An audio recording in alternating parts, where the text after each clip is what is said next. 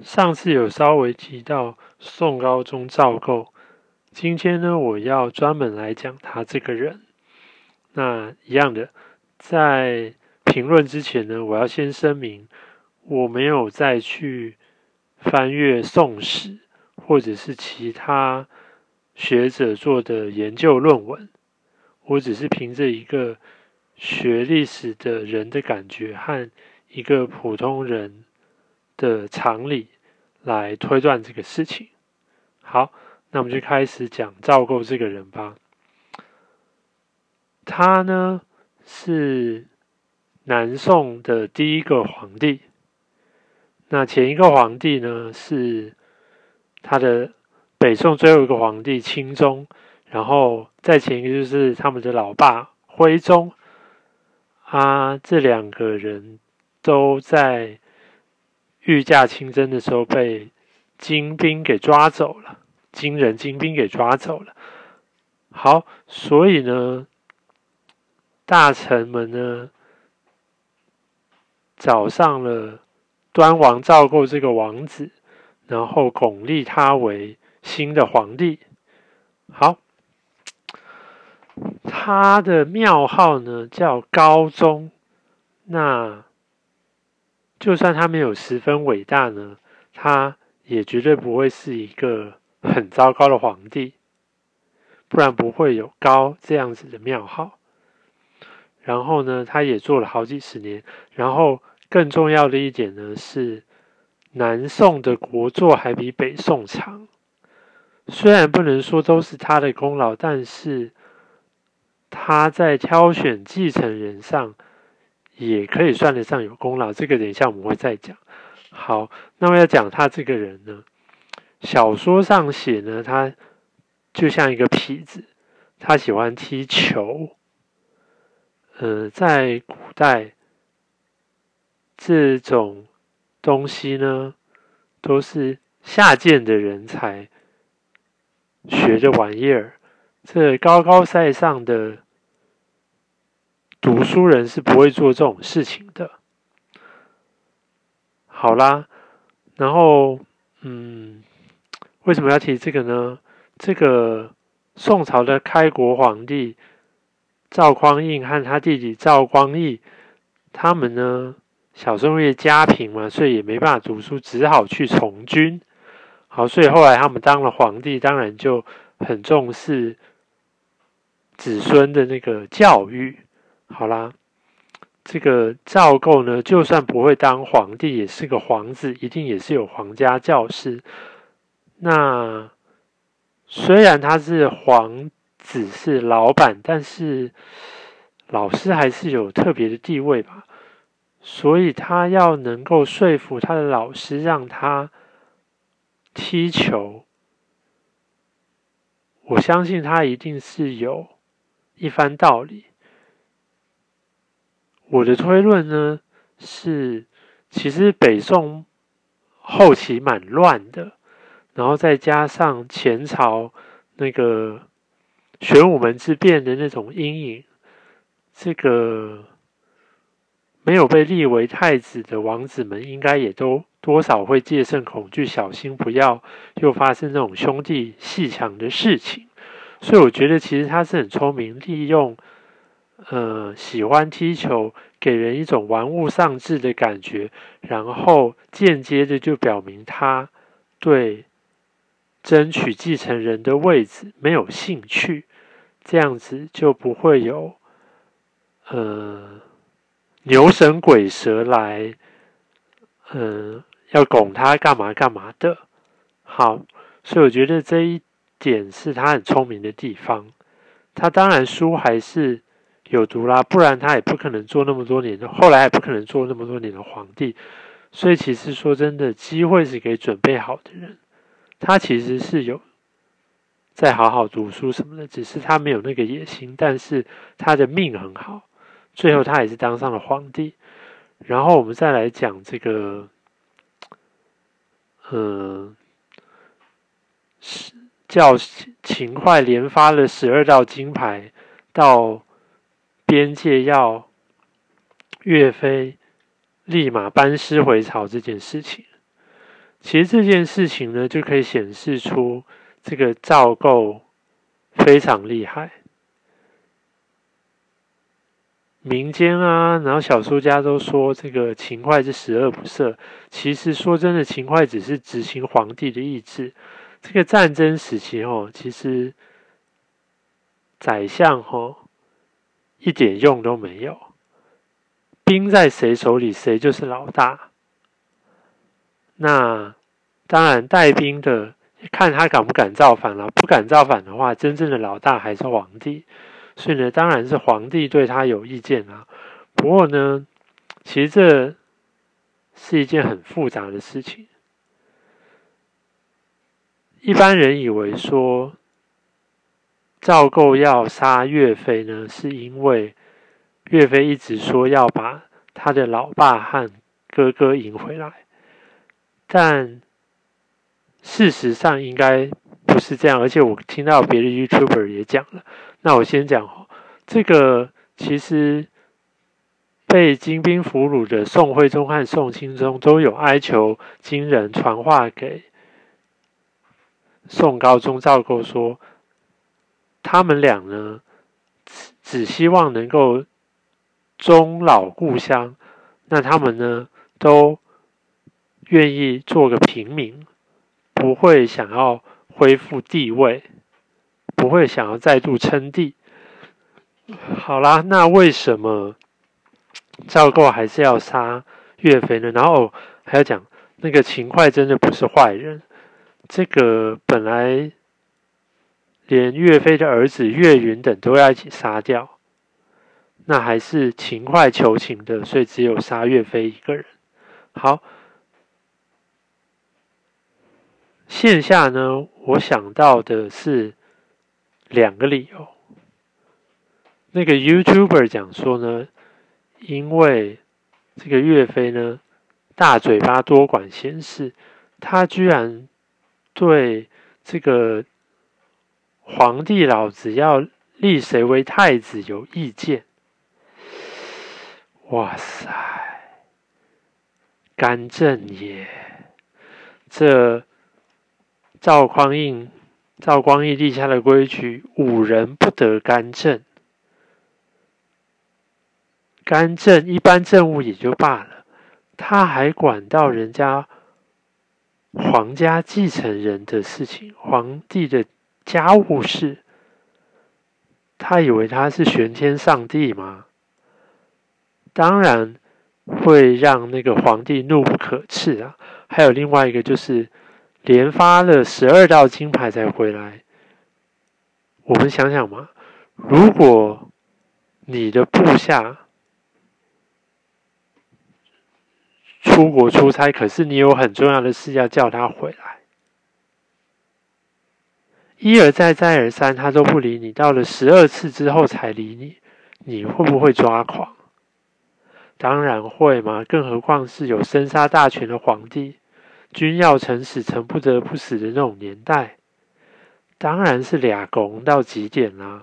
好啦，那为什么说这赵构很聪明呢？这他利用老祖宗的规矩推卸自己的责任，而且他假借秦桧之名，把秦桧当成是刽子手，让他背黑锅。然后再来另外一个，还有一点啊，就是他因为小的时候完全没有经营人脉嘛，他是。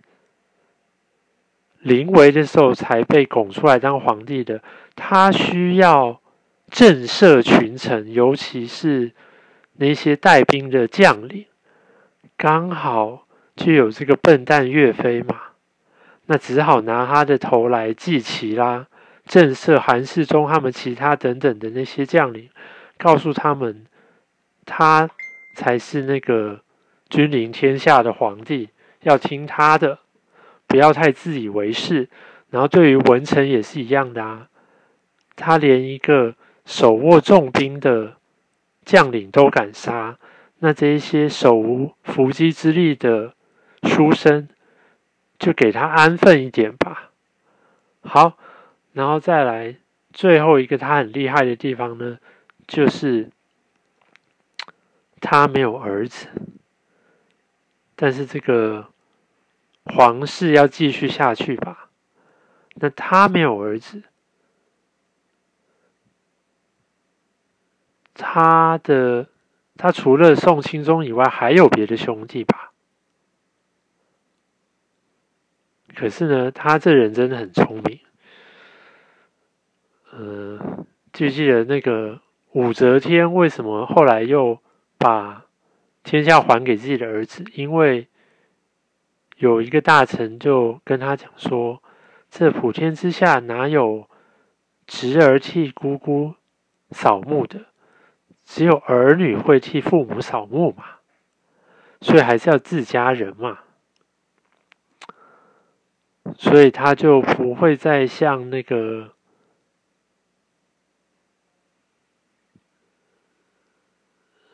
五代十国那时候那样子收干儿子什么的。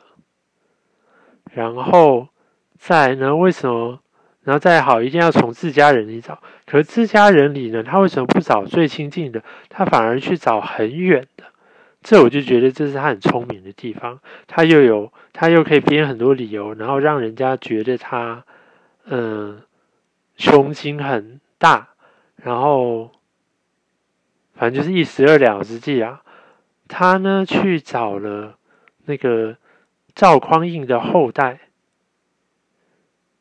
算是很远的亲戚的远房的侄儿，然后跟他讲，呃，他他死了以后，那要他继位为皇帝，哇，这一个不知道那我忘我没去确认，我忘了他那时候还是不是王爷啊？八辈子都不敢想说还可以坐上龙椅，没想到这一个皇帝堂叔居然来跟他讲这种话，任何人都会感激涕零吧。而且接了位置以后，一定会尽可能说他好话吧，对不对？那可是如果他传给他的亲兄弟的孩子呢，那就不一定了。就像刚刚那个一样嘛，他只会怀念自己的老爸，不会去怀念这个叔叔嘛。但是这个很远的侄儿，因为意想不到嘛，所以反而会永远的去缅怀这一个皇帝叔叔。总结来说呢，我真的觉得宋高宗赵构这个人呢，其实是非常聪明的。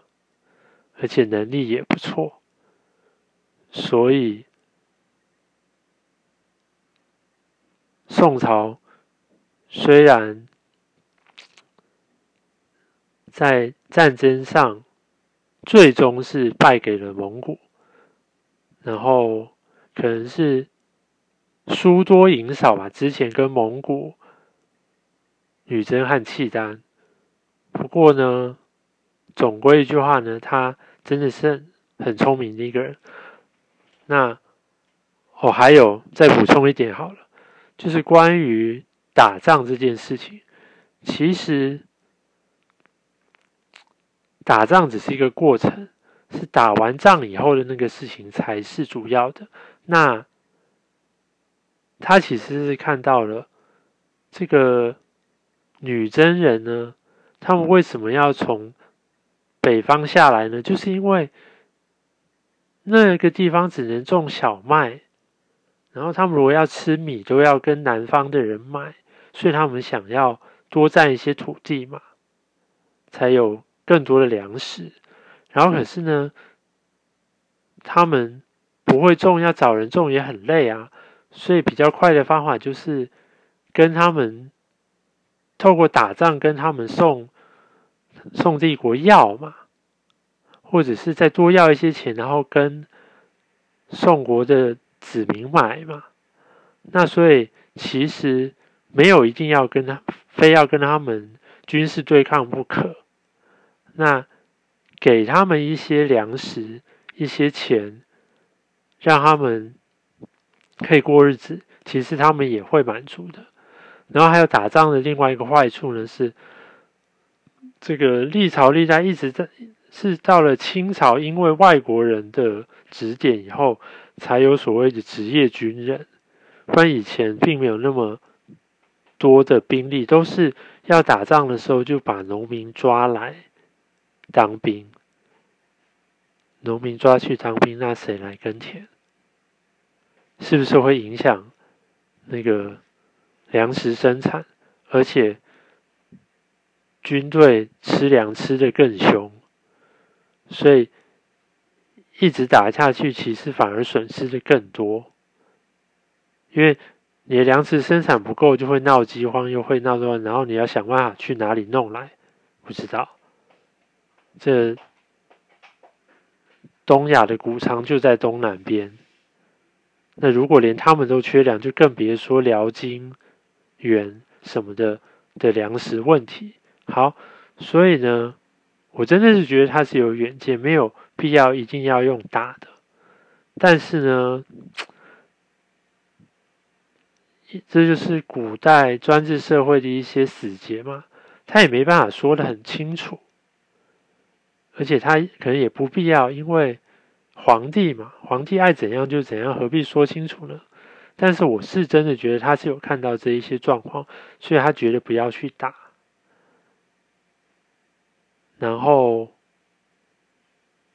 勤快的才能其实也是很好的，只是被一些无聊的小说家给污蔑了。然后再来，最后我还想要讲一点，就是，嗯，为什么欧美的汉学家推崇？宋朝胜过唐朝。我前天看书看到内容，就是长安吼是唐的首都，可是长安的粮食就要从江南运过去。那这宋人厉害的地方呢，就是他当然你可以说这个开封在河南已经很靠内了，但是至少就是。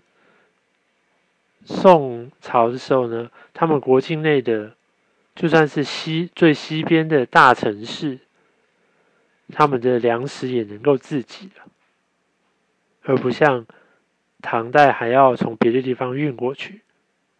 所以呢，这就是说代表说他们的科技其实已经比